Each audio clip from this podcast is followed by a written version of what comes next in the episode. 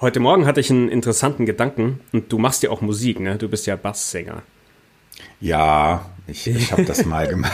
okay, okay. Aber ich habe das mal gemacht. Das heißt, das du hast da einen Bezug dazu. Und zwar, ja, ich gehe ja. morgens ja immer spazieren und heute Morgen hatte ich so ganz viele Melodien im Kopf und dann ist mir eingefallen, manchmal singe ich so ein bisschen vor mich hin und dann habe ich mir gedacht, wenn man jetzt einen, einen kurzen Text schreiben würde, so zwei, drei Verse, und das ist meinetwegen vom Text her super fröhlich. Mhm. Und ich würde das jetzt mit unterschiedlichen Melodien singen, dann würde auch zum Beispiel die Melancholie einer Melodie würde trotzdem voll durchschlagen, obwohl der Text an sich super mhm. fröhlich sein kann. Ja.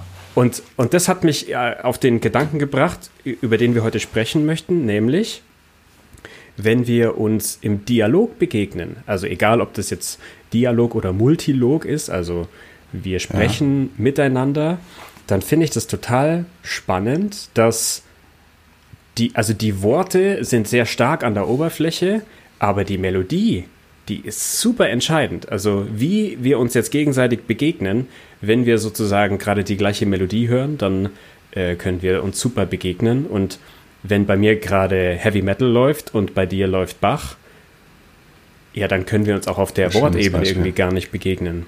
Ähm, das ist, ja. also, das ist toll, das Beispiel. Mhm. Jetzt ist quasi meine Frage in, in dieser Situation. Ähm, wie gehen wir im Dialog mit Emotionen um und wie können wir das vielleicht auch besser machen? Also also ich kann dir natürlich dazu immer nur meine Meinung äh, sagen und äh, das bisschen, was ich da weiß, äh, einbringen.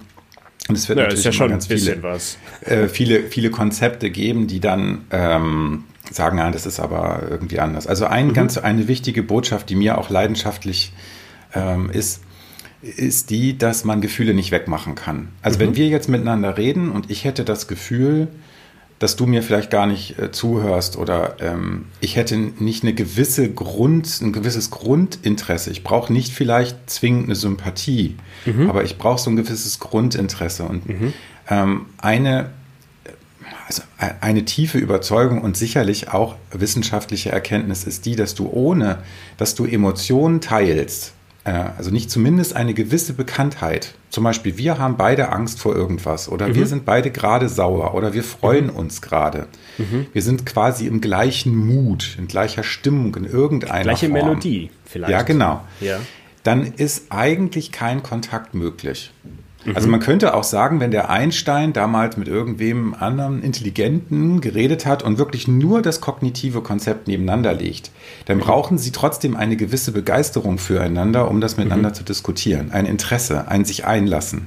Mhm. Wenn der äh, sofort sagt, du bist ein Vollpfosten und äh, hörst mir ja gar nicht zu und du hörst Heavy Metal und damit habe ich ja nun gar nichts am Hut, äh, mhm dann kommt kein Kontakt zustande. Und das mhm. gibt es relativ häufig, dass du deswegen, also auch kannst du auch beobachten, dass Menschen völlig aneinander vorbei reden mhm. und nicht miteinander im Kontakt sind. Und das bringt uns natürlich nur begrenzt weiter. Ähm, weil wir brauchen ja ein gewisses Grundinteresse, auch wenn der mhm. andere einem erstmal ja fremd ist, weil das ist ja ein anderer Mensch, hat ein anderes Gehirn, andere Beziehungserfahrungen. Dann brauche ich ja irgendwie eine Form von Anker oder eine Verbindung. Und die ist häufig gar nicht in der Sprache allein, sondern nonverbal, ja. Stimmung, Blick. Blick ist ganz wichtig, da kommen wir vielleicht auch nochmal drauf. Gibt es ganz tolle Experimente dazu, auch zur Bindungsforschung. Äh, Still-Face-Experiment zeigt das wunderbar. Mhm. Ohne dass du die Sprache und die Worte verstehst, dass du entweder im Kontakt bist oder nicht. Gibt es mhm. super Forschung aus der Säuglingsforschung, Kleinkindforschung. Mhm. Ähm, Beeindruckt übrigens immer alle Erwachsenen, wenn man das mhm. zeigt. Ähm, und da ist eben die Frage, was ist Kontakt und mhm. was ist ein offener Kanal? Mhm. Und wenn ich das sehe, zum Teil auch in den sozialen Medien, ähm, wenn dann so, so Dinge kommen wie, ja, sie sind inkompetent oder sie sind ein existenzphilosophischer Schwurbler oder sie sind äh, äh, überhaupt, äh, Akademiker sind alle arrogant, brauche ich gar nicht mhm. zuzuhören oder so, ja, dann kommen wir natürlich äh, nur mit unseren Projektionen und Übertragungen in Kontakt, aber nicht mhm. eigentlich wirklich. So, und da kann natürlich jeder für sich auf seiner Insel weiter rummotzen und kann sich unheimlich im Recht fühlen. Vielleicht auch dann die Gruppe dazu suchen, die dazu passt. Das passiert ja auch gerade. Ja, aber da haben wir nichts von. Das ist jedenfalls nicht das, was ich mir unter einem Weg für Begegnung vorstelle. Wobei das nicht heißt, dass wir alle miteinander kuscheln müssen, ausdrücklich. Nee, also und die Frage, die ich mir an der Stelle immer stelle, ist, welche Rolle spielt es dabei, eben selber rauszufinden, welche Melodie bei mir eigentlich gerade kommt? Hm, Weil ich glaube, ganz viele hören halt bei sich selbst, und das geht mir ja selber auch häufig so, ich höre nur den Text gerade und nicht die Melodie. Und mhm. dann ist es natürlich total schwierig, auch mit anderen Menschen in Kontakt zu treten oder auch hinterher zu analysieren, warum jetzt dieser Kontakt eben vielleicht gar nicht stattgefunden hat. Genau. Ich meine, das Tolle daran ist, dass du es nicht alles verstehen musst. Also wenn ich jetzt ja. ähm, aus einem Gespräch rausgehe, dann habe ich ja ein Gefühl. Entweder, ach ja, der, das war ein gutes Gespräch oder ah, da mhm. habe ich Dinge nicht verstanden oder in einer Gruppe, ich habe mich isoliert gefühlt oder ich mhm. bin in Kontakt gekommen. Und das Wichtige ist, dass man, glaube ich, und das ist auch so eine Botschaft, die kannst du eigentlich überall anwenden. Wir können uns nur entwickeln, wenn wir uns selber an die Nase fassen. Also wenn ich mich mhm. auch ein Stückchen reflektieren will. Das heißt nicht, dass mhm. ich jetzt da sitze und morgens irgendwelche ah, ganz äh, komplexen Gedanken und, und, und Übungsmuster mache oder jetzt einen mhm. halben Tag meditiere oder so, mhm. damit ich mich irgendwie selber reflektieren kann oder fühlen kann. Aber es sind so kleine Inseln und das kann man durchaus trainieren, äh, wo ich mal innehalte und sage, okay, was hast du denn jetzt eigentlich gemacht? Warum regt dich das denn so auf? Ähm, warum bist du denn jetzt gerade so traurig? Oder ich habe jetzt momentan zum Beispiel, was mich total nervt, Rückenschmerzen. Und ich bin ziemlich, also ich glaube mittlerweile echt dran, ich habe jetzt alles Mögliche weggeturnt und, und oh, Schmerzmittel eingenommen und so. Da ist was Psychosomatisches. Mhm. So, und dann kann ich natürlich entweder da drüber bügeln und so. Oder ich kann das wahrnehmen. Und wenn ich dir das jetzt mitteile, dann erzählst du mir vielleicht von irgendwas, was dich gerade anspannt. Oder ähm, ja, so könnte mhm. es zumindest sein. Und diese Form von Eigeneinbringung und ähm, Selbstreflexion und natürlich den anderen auch dabei angucken. Ich glaube, das ist das, es ist eigentlich gar nicht so schwer. Mhm. Aber es wird nicht immer gemacht. Ja, das ich glaube, also, und ich glaube, das ist, glaube ich, die Komplexität nimmt ja dadurch zu, dass wir uns nicht treffen, nur um uns zu begegnen, sondern wir verfolgen ja meistens ein Ziel. Ja. Also wenn wir uns zum Beispiel jetzt im Arbeitskontext zu einem Meeting verabreden und es geht meinetwegen um eine neue Strategie, ja. da gibt es ja eine Sache, über die wir eigentlich reden wollen. Und wenn ja. jetzt da du quasi mit im Team bist und gerade Rückenschmerzen hast und deswegen sau angespannt bist, dann wird es natürlich schwierig, weil dann äh, kommunizierst du vielleicht auch unreflektiert anders, als du sonst kommunizierst. Und wenn ja. du dann meinetwegen die Führungskraft da bist, dann glauben alle, oder äh, das Interessante ist ja, die Menschen merken ja meistens, ich glaube, der ist heute mit dem falschen Fuß aufgestanden, zum Beispiel. Ja.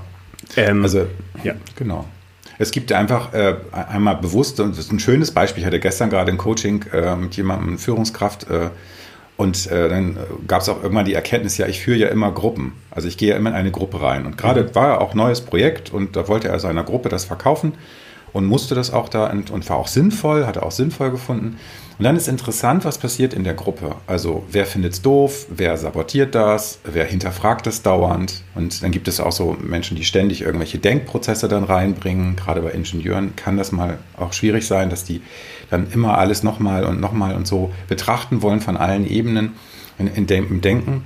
Und man dann fragt, sag mal, worum geht es denn hier eigentlich? Warum wollt ihr das denn nicht? Was ist mhm. denn so doof daran an dem mhm. Projekt? Und dann bist du ja auf einer emotionalen Ebene. Mhm. Und das machen die im, im, Business häufig nicht. Das heißt nicht, dass du jetzt eine Selbsterfahrungsgruppe draus machst und jeder seine Biografie da erzählt äh, ja. und seine persönlichen Traumata äh, äh, berichtet, sondern dass du diesen Affekt, also dieses, ähm, diese Gefühlsebene einfach mal hinterfragst und dafür einen Raum schaffst. Mhm. Und dann passiert was Interessantes. Dann kommen die, dann wird das ehrlicher. Äh, das wird dann zum Teil auch nicht unbedingt erstmal einfacher aber sie können hinterher wirklich eine, eine Vereinbarung treffen, die oftmals sonst nicht stattfindet. Sonst, mhm. wenn du jetzt nur an dir vorbeiredest, dann, und das ist doch noch eine Hierarchie, dann sagen alle, ja, ja, ja, haben wir verstanden, haben wir verstanden, haben wir verstanden. wenn du dahinter fragst, machst du das denn jetzt auch, was der von dir will? Hast du verstanden, was mhm. der denn jetzt von dir will?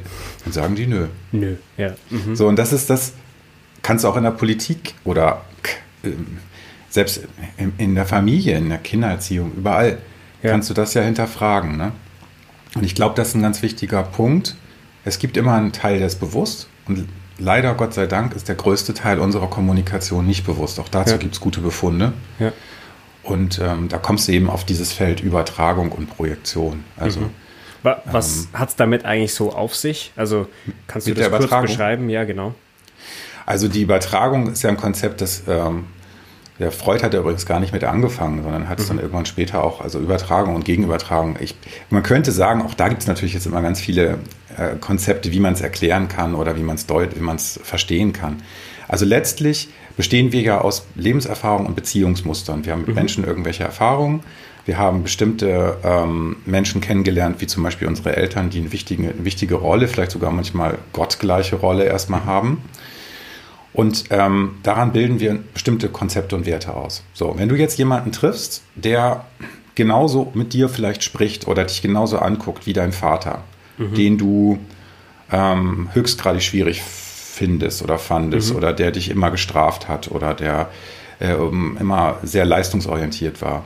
Und du hast einen Chef, der das ähnlich macht. Vielleicht nur die Stimme so verwendet, nur den Blick. Auch dafür habe ich Beispiele gehabt, wo man hinterher fragt, was war denn jetzt eigentlich? Ja, der hat mich genauso angeguckt wie mein Vater dann kannst du in einen Übertragungsmodus reinrutschen. In der klassischen Psychoanalyse ist dann auch noch der Therapeut in der Gegenübertragung, haben wir eigentlich auch ständig, dass ich dann auch irgendwie noch in eine Position komme zu reagieren und auch ein Gefühl dem Klienten gegenüber habe, das durchaus was mit dem Klienten zu tun haben kann und nur zum Teil mit mir selber. Aber da wird schon kompliziert, weil ich mhm. bin ja auch ein mhm. Mensch. Mhm. So.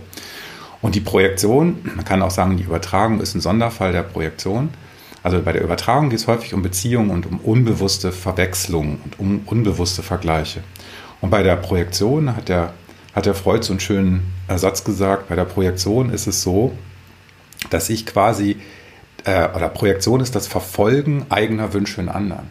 Also wenn mhm. ich jetzt jemanden sehe, der vielleicht schon da ist, wo ich gern hin möchte, und ich bin darüber traurig oder äh, hm, bin da äh, nicht zufrieden mit mir selber, dann kann das sein, dass ich neidisch werde. Das habe ja. ich manchmal so, wenn ich so ganz tolle Speaker sehe, die dann wirklich mhm. das gut hinkriegen und so. Mhm. Da werde ich, muss ich auch immer meine eigene Geschichte mal, ja, da hat der jetzt geschafft, ne? Der erreicht da ganz viele und so toll.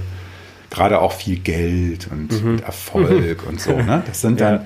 das sind dann Projektionen, mhm. die dann auch zum Teil genutzt werden.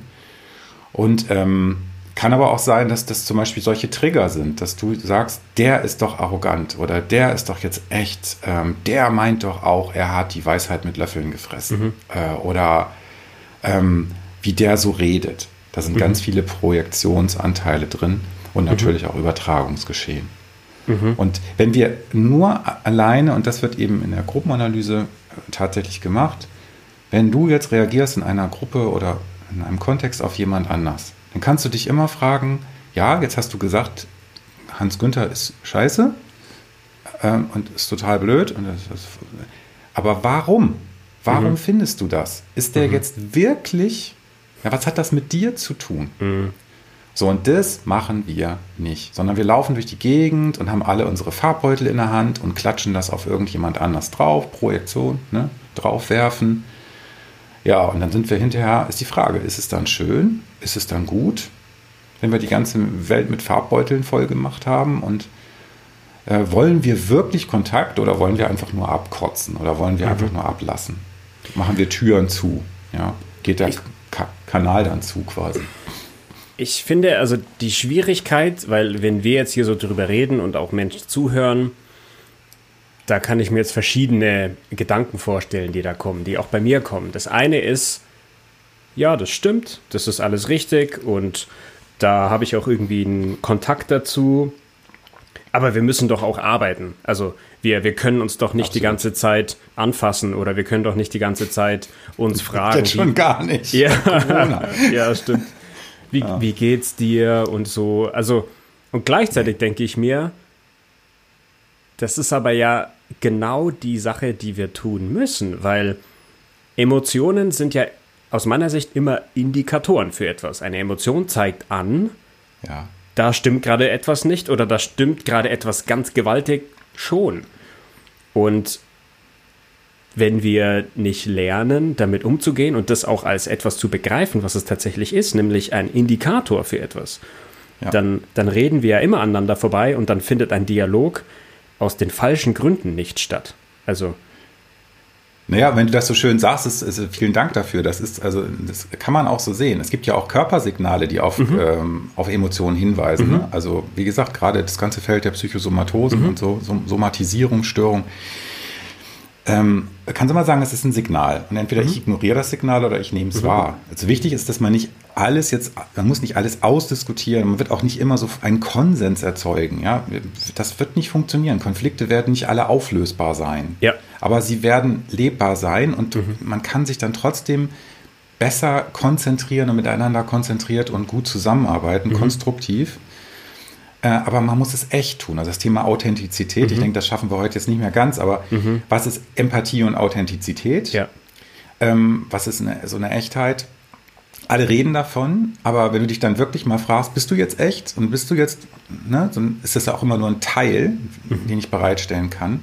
Und es ist wirklich so, wenn ich gerade diese Wertschätzungskultur frage. Wir haben letztes Mal das Beispiel gehabt mit den Nieten. Da reagierte mhm. ja jemand auch im Forum dann und sagte, ja, das ist das ja, Sie machen jetzt die einfache Arbeit schlecht oder, oder dann redet ihr auch drüber, was einfache Arbeit ist.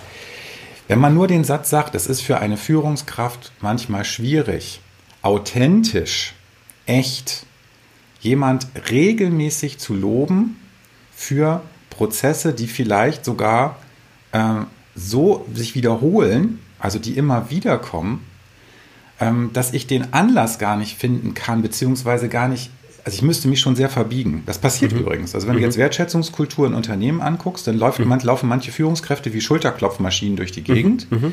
in der Halle und meinen, das ist jetzt, ne, ah Mensch, hast du toll gemacht, wie geht's denn dir heute und so. Und dann reden die alle so gestelzt. Mhm. Und die Arbeiter macht das aggressiv. Ja, die, die ja. fühlen sich verarscht. Ja, die fühlen sich an der Stelle verarscht. So, das ist ein ganz häufiges Phänomen, deswegen mhm. greife ich das auf. Mhm. Das heißt, man könnte sich fragen, was ist denn da das Lob oder was ist denn die Wertschätzung? Mhm. Weil der meint das ja nur gut, die Führungskraft. Der mhm. will ja irgendwie Motivation auch erzeugen. Er möchte ja, mhm. dass die Leute am Ball bleiben. Ja. So, und äh, manchmal ist die Tätigkeit aber so, dass sie eigentlich unbedingt selber auch befruchtet. Ja. ja also gerade wenn du jetzt so Maschinenbediener anguckst, äh, da, wo die Maschine eigentlich alles selber macht, äh, gibt es auch so, so große äh, Robotergeschichten. Dann haben die ganz viel Zeit und müssen eigentlich gar nichts in dem Moment nur bewachen und, und ja. überwachen. Und dann ist die Frage, wie lobt man die oder wie, wie geht man damit um? Und ja. wir können natürlich nicht jedes Gefühl immer aufnehmen im Betrieb. Ja. Aber wir können dafür eine, ein Bewusstsein schaffen. Und dann mhm. brauchst du gar nicht dauernd durch die Halle zu laufen wie eine Schulterklopfmaschine. Mhm. Weil in der Übertragung, Gegenübertragung merken die, dass du allein mit einem Blick, mit einem guten Morgen, mit einer bestimmten Haltung bei deinem Mitarbeiter bist. Mhm. Da musst du nicht sagen, oh Mensch, hast du heute die Nieten aber wieder toll. Mhm. Ja, das ist gemeint und das ist gar nicht so schwer, fordert aber von der Führungskraft erstmal sich die Frage zu stellen, bin ich denn überhaupt authentisch? Mhm. Bin ich denn überhaupt echt? Mhm. Und da ist ganz viel Bemühung, es richtig zu machen und ganz viel Hilflosigkeit. Weil sobald du sagst, es geht um Emotionen, drehen alle ab und denken, oh Gott, oh Gott, oh Gott, was will er denn jetzt von uns? Und äh, jetzt wollen wir alle miteinander kuscheln, jetzt müssen wir hier eine ja. Selbsterfahrungsgruppe machen. Ja. Ist nicht so. Und es hat auch nichts Manipulatives. Ja. ja, liegt es aus deiner Sicht auch daran, dass es bei uns in der Gesellschaft, also weil ich habe schon eine Weile darüber nachgedacht und ich habe nicht das Gefühl, dass es so etwas gibt wie eine, eine Schule für Emotionen. Also wie, wie auch immer man jetzt den, den Begriff Schule wahrnimmt, aber es gibt nicht so etwas wie einen Raum, eine Einrichtung, in der wir lernen, adäquat auf unsere Emotionen zu reagieren. Oder gibt, siehst du da eine Möglichkeit oder wo wird das aktuell schon so gemacht? Naja, wenn du es mal so nimmst, ist die Schule eigentlich die Familie.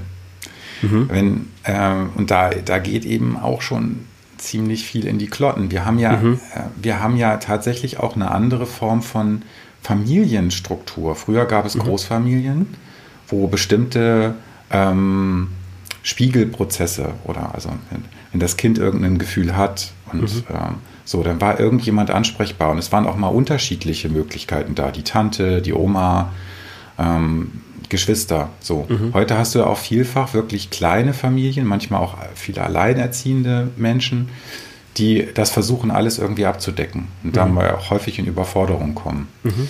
Und ähm, es wird ja nicht mehr auf so vielen Schultern getragen. Das ist, glaube ich, auch ein Problem. Ähm, und du musst ja auch lernen, irgendwie, wann bin ich mal nicht auf dem Sender? Also, mhm. was mache ich denn, wenn jetzt mal eben keiner da ist und wenn ich damit mal alleine klarkommen muss? Auch das ja. kann ein Kind ganz gut lernen. Ja. Ähm, und da ist, das ist ein weites Feld, gerade bei der Entstehung von Persönlichkeitsstörungen und bei der Bindungsproblematik. Mhm.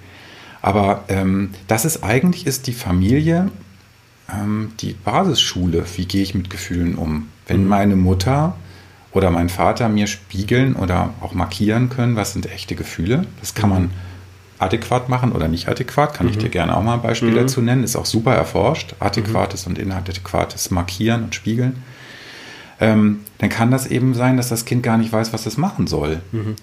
Also wenn ich ein Gefühl zum Beispiel habe, ähm, äh, und das ist, äh, oder, ich, oder ich, ich reagiere auf das Kind in einem Gefühl, das nicht dazu passt, dem, was mhm. ich sage, mhm. dann ist das für das Kind eine Verwirrung. Mhm. Ja? Also wie nehme ich die Gefühle bei meinem Kind auf? Zeige ich eigene Gefühle? Darf Mama auch mal sagen, dass sie traurig ist? Darf mhm. Mama auch mal sagen, dass sie wütend ist? Mhm. Ähm, das ist eine Gefühlsschule aus meiner Sicht. Und das kannst du mhm. natürlich auf die Schulen oder auf das Lernen an sich auch übertragen. Nur ähm, da glaube ja. ich, da sind wir in, so wie ich das in unserer Gesellschaft, in unserem Kulturkreis wahrnehme, sind da unsere Fähigkeiten ziemlich verkümmert. Also aus vielerlei Gründen. Entweder, dass, so wie du sagst, vielleicht gar nicht die Zeit dafür besteht, dass man überhaupt so viel Zeit miteinander verbringt, weil man kommt von der Schule heim, dann kommen die Eltern von der Arbeit heim, dann ist so, und wie war es in der Schule? Ja, hm, und dann ist so die Diskussion quasi vorbei. Und ähm, es gibt auch nicht diese großen Familien. Ich kann mich auch noch erinnern, ich bin früher eigentlich fast jeden Tag immer zu meinem Großvater gegangen und habe dann halt mit ihm mhm. so ein bisschen gequatscht ja. und da halt eben das auch auf anderer Ebene erfahren. Genau. Aber ich habe auch das Gefühl, dass das eben, ja, Emotion ist so ein rotes Tuch für viele. Also da reden wir nicht drüber oder. Ja, also eigentlich sind die Emotionen ja immer da. Wir können sie ja gar nicht ja. wegmachen. Die suchen sich wie Wasser ihren Weg. Das heißt, ja. wir labern eigentlich immer auch dran vorbei. Es ist eigentlich sowieso, äh, wir sind ja immer da. Mhm. Ähm, aber wir wollen natürlich gerade in Unternehmen, aber auch sonst in der Gesellschaft immer gerne technische Prozesse, um das zu managen. Mhm. Wir denken ja. ergebnisorientiert, wir denken mhm. denkorientiert. Also wir gehen denkorientiert ran, weil Gefühle sind diffus. Du kannst mhm. gleichzeitig jemanden ein bisschen lieben und zugleich hassen. Mhm. Und das kannst du mit einer, in einer binären Welt mit 0 und 1 nicht. Da hast du immer 0,63 oder 0,45 und das können Computer nicht so gut ab. Das, wir, wir haben uns immer auf Effektivität und Effizienz, also immer auf Ergebnisse und da muss was bei rauskommen und das muss sofort äh, sichtbar sein oder zumindest messbar. Ja, und das ist mit Gefühlen eben nicht so. Gefühle entwickeln sich in Prozesshaftigkeit. Es geht um Prozesse. Es geht nicht um sofort das Ergebnis. Und da sind wir natürlich in einer ergebnisorientierten Welt, ähm, auch wirtschaftlich gesehen, die gar keine Zeit und Raum mehr dafür lässt. Jetzt merken wir aber, dass manche wirtschaftliche Prozesse dadurch gehemmt werden, weil wir zum Beispiel sowas wie Motivation gar nicht mehr haben. Mhm. Äh, oder äh, nicht mehr so. Oder dass ähm, die Leute eben krank werden psychisch. Ähm, kann man sich immer die Frage stellen, warum ist das so? Mhm. Also wir sind in einer sehr schnellen, informationsüberlasteten, ergebnisorientierten Welt. Und Deswegen hast du ja so viele Selbsthilfebücher mit Achtsamkeit und Meditation und Innehalten und mhm. äh, Innenschau. Aber die Frage ist, machen wir das wieder als eine Art ergebnisorientiertes Tool, dass wir uns hinsetzen? so wird es verkauft, ja, ja. Weil ansonsten verkauft sich das ja nicht. So. Ja. Und da muss immer Versprechen dabei. Ne? Wenn ja. du das machst, entwickelt genau. sich dein Gehirn und ja. ah, und dann hast, macht dein Gehirn auf, dann wird dein Leben groß und so. Mhm. Da ist auch viel dran. Mhm. Aber die Leute ähm, gehen nicht mehr in einen Prozess miteinander und mit sich selber. Mhm. Und wir sind eigentlich mittendrin. Guck dir diese mhm. ganze Corona-Scheiße jetzt an mhm. und diese ganzen Themen, die da noch sind, von Klimakrise bis was weiß ich, mhm. ja. Äh, wir sind, wir haben momentan so viele Sorgenthemen, die uns eigentlich überlasten. So eigentlich überlasten die uns. So, siehst du ja an der Politik auch. Und dann ist die Frage, gehen wir da ein Stückchen ehrlich damit mit um, ohne sofort eine Lösung dabei zu haben, sondern mhm. sagen, Mensch, du fühlst das und ich fühle das, ich habe da Angst, ich habe keine Angst. Nein, das machen wir nicht. Da wird immer projiziert und gesagt, du, da und da, ergebnisorientiert, jetzt machen Sie mal ein Konzept. Ja, hier, das Lüften der, der Schulen. Mhm. Ja, alle, alle wissen, dass es jetzt total scheiße ist. Das ist mhm. total blöd, die Kinder mit Pudelmützen dahin zu setzen. Mhm. Und ähm, ja, und was ist die Alternative? Was machen wir denn? Mhm. Da wird immer ein Verantwortlicher muss her, der muss jetzt ein Konzept vorlegen und so. Wir sind aber in einer Situation, die wir jetzt gar nicht so mit solchen ergebnisorientierten Tools lösen können, weil mhm. wir nicht wissen, wie das verläuft. Und da mhm. kommen wir in ein emotionales Feld. Mhm. Man kann immer sagen, ja, ist alles Quark, aber mhm. ist so. Und da reagiert jeder individuell drauf. Und das ist das Spannende eigentlich. Wenn wir uns da ein bisschen mit auseinandersetzen würden, kann es leichter gehen. Und ähm, wir bekämpfen uns vor allen Dingen nicht so untereinander. Das ist meine, ist meine Fantasie. Es mag sein, dass das alles völliger Müll ist, aber ähm, ist meine, meine feste Überzeugung ist, so funktioniert es nicht mit dieser Projektionsweise. Und wenn wir da überhaupt nicht drauf achten. Also ich, ich stimme dir da auf jeden Fall zu. Ich habe eher noch eine Frage, nämlich, mhm. wenn wir uns jetzt angucken, wie du es beschrieben hast, wir sind da gerade in einer sehr komplexen Situation und haben ja auch schon darüber gesprochen, dass das sowohl in Familien als auch in Unternehmen immer wieder zu so emotional verfahrenen Situationen kommt und so herausfordernden Situationen. Da frage ich mich, woran merke ich denn, wenn ich selber in dieser Gruppe bin oder wenn ich meinetwegen hm. Teil davon bin, jetzt ist Zeit, dass wir da irgendetwas, also dass wir uns entweder Hilfe von außen holen oder dass wir etwas dran ändern. Also weil ich glaube, das darf man auch eben nicht verwechseln. Was, glaube ich, viele aus dem, was wir sprechen, jetzt auch raushören, ist so, ja, am besten muss jetzt da immer ein Psychologe dabei sitzen, Nein. sozusagen, und dann müssen wir, mhm. was auch immer. Ja. Ich frage mich eher, wie machen wir es, wie machen wir es praktikabel, weil das, dass jeder da selber was zu tun hat, das sehe ich ganz genauso. Aber wie gelingt es uns, dass wir auch entscheiden, egal ob in der Politik oder in der Gesellschaft, jetzt ist soweit, jetzt müssen wir irgendwie gucken, wie wir diese äh, emotional sehr komplexe Situation irgendwie lösen. Naja, ich glaube, es trägt allein dazu bei, wenn wir, wenn es Menschen gibt, die darüber sprechen, dass mhm. man alleine die Möglichkeit aufzeigt. Mhm. Ich glaube auch nicht, dass wir in jedem äh, überall einen Psychologen daneben stellen. Also gerade ich bin da überhaupt nicht. Ne? Ja. Wir haben also eine Masse an Psychotherapeuten in Deutschland. Ich glaube, viele davon, und das weiß ich auch, dass meine Kollegen das nicht gern hören, brauchen wir eigentlich nicht, wenn wir mhm. in einer anderen Art und Weise miteinander umgehen würden. Es geht immer um Hilfe zur Selbsthilfe. Es mhm. geht immer darum, dass der Psychotherapeut oder Psychologe auch nicht schlauer ist als das System. Ja. Er stellt dann nur in dem Moment vielleicht einen anderen Mut oder eine andere Bereitschaft bereit, auch darüber, über die Emotionen zu sprechen. Mhm. So, und ich glaube einfach, du brauchst einen gewissen Grad von Bewusstsein. Mhm. Viele Betriebe haben das vielleicht schon bei einer leichten Belastung, dass sie mhm. merken, da läuft was nicht unbedingt gut. Und andere brauchen einen gewissen Verzweiflungsgrad. Mhm. Also es ist manchmal auch so ein bisschen so, es muss manchmal reifen. Ja. Äh, und vielleicht, also ich habe es auch wirklich jetzt ohne, äh, ohne Mist, ich habe es auch häufig, dass ganz viele Coaches und Consultants schon da waren. Und dann sagen, warum ist es jetzt immer noch so? Die, die sabotieren sich immer noch untereinander. Mhm. Ähm, dann ist das abhängig davon, ob die Entscheider überhaupt dafür ein Bewusstsein haben. Und mhm. momentan haben die andere Sorgen. Ja? Deswegen ist das äh, auch nicht ganz einfach, glaube mhm. ich, für die, weil die selber ja auch kämpfen. So. Und dann eben deutlich zu machen, es muss kein ewig langer Prozess sein und es muss nicht, es, es reicht, wenn du was anschiebst. Du musst da mhm. jetzt nicht die ganze Zeit daneben stehen, sondern du mhm. musst eigentlich ermutigen. Mhm. Und das ist eben ein Punkt, der mir besonders viel Freude macht, äh, dass das funktioniert, ohne dass man da jetzt die ganze Zeit daneben steht oder mhm. äh, die ganze Zeit alles psychologiert und psychopathologisiert oder mhm. so. Das ist nicht damit gemeint. Nur ich glaube, die, also bei mir, bei mir auf dem Profil steht ja Lernbegleiter für neugierige Menschen. Das mhm. ist ein bisschen auch, also ist natürlich auch absichtlich, weil meine persönliche Meinung ist, wenn jemand in diese Situation, über die wir heute gesprochen haben, so ein Dialog oder ein Multilog nicht mit einer gewissen Lernbereitschaft reingeht, dann wird es auch nicht stattfinden. Also dann nee. Muss es ja. sozusagen irgendwann, so wie du jetzt auch gesagt hast, dann muss der Konflikt entweder total eskalieren oder der, der Karren muss wirklich richtig in die Scheiße reingeritten werden, ja. damit überhaupt ein Lernen stattfinden kann. Naja, und das, äh, das vorher war es so, vor Corona äh, gab es eben das Thema mit dem Krankenstand. Mhm. Da war das, das Leiden des Unternehmers eben ein Krankenstand von 7, 8 Prozent, manchmal mehr. Hast du auch in einigen Betrieben saisonal, manchmal bis zu 14, mhm. 15, 20 Prozent Krankenstand. Dann kann sich mal fragen, okay, und wie viel ist davon psychisch? Mhm. Und da war dann halt das bares Geld. Ne? Das ist mhm. die Frage, äh, so, ist das dann wirklich ein Interesse, den Betrieb gesund zu machen oder ist das erstmal ein wirtschaftliches Problem? Ich glaube, wir kommen dahin, dass viele Menschen für sich selber auch begreifen, ohne dass man immer einen langen psychotherapeutischen Prozess daraus machen muss.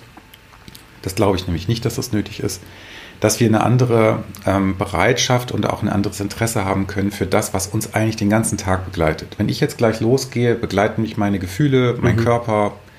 Ich kann den ja nicht ablegen. So. Mhm. Und dieses, und daraus entstehen nicht nur Erkrankungen, sondern auch Belastungen. Und manchmal mhm. natürlich auch die Frage der Motivation im positiven Sinne. Mhm. Aber wir kommen da nur hin, wenn wir uns das bewusst machen, nicht durch irgendwelche Chaka-Botschaften oder ähm, einfache Denkalgorithmen. Mhm. Alleine. Das ist alles mhm. gut als Rahmen, aber die Gefühle müssen wir dabei wahrnehmen können. Das ist mhm. eben so eine Entwicklungsherausforderung. Mhm. Das kann man auch gesellschaftlich sehen, wenn man das möchte. Ja, wir müssen zum Schluss kommen. Ne? Ich weiß, ich habe so hab schon die, Letz-, die letzte Frage liegt mir auf der Zunge. Nämlich, was wir da füreinander tun können, aus deiner Sicht. Also, damit quasi dieses, dieses Bewusstsein für die eigenen Emotionen wächst.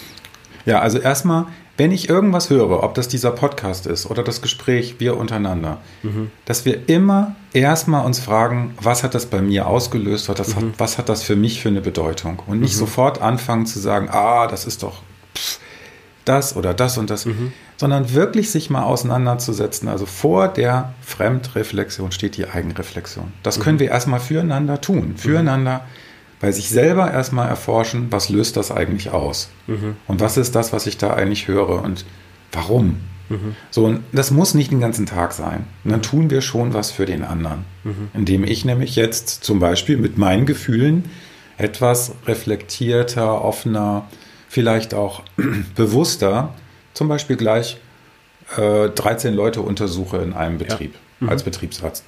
Ähm, wenn ich jetzt nur schlecht gelaunt bin vielleicht oder mit meinen Rückenschmerzen, ist das anders. Ja. Mhm.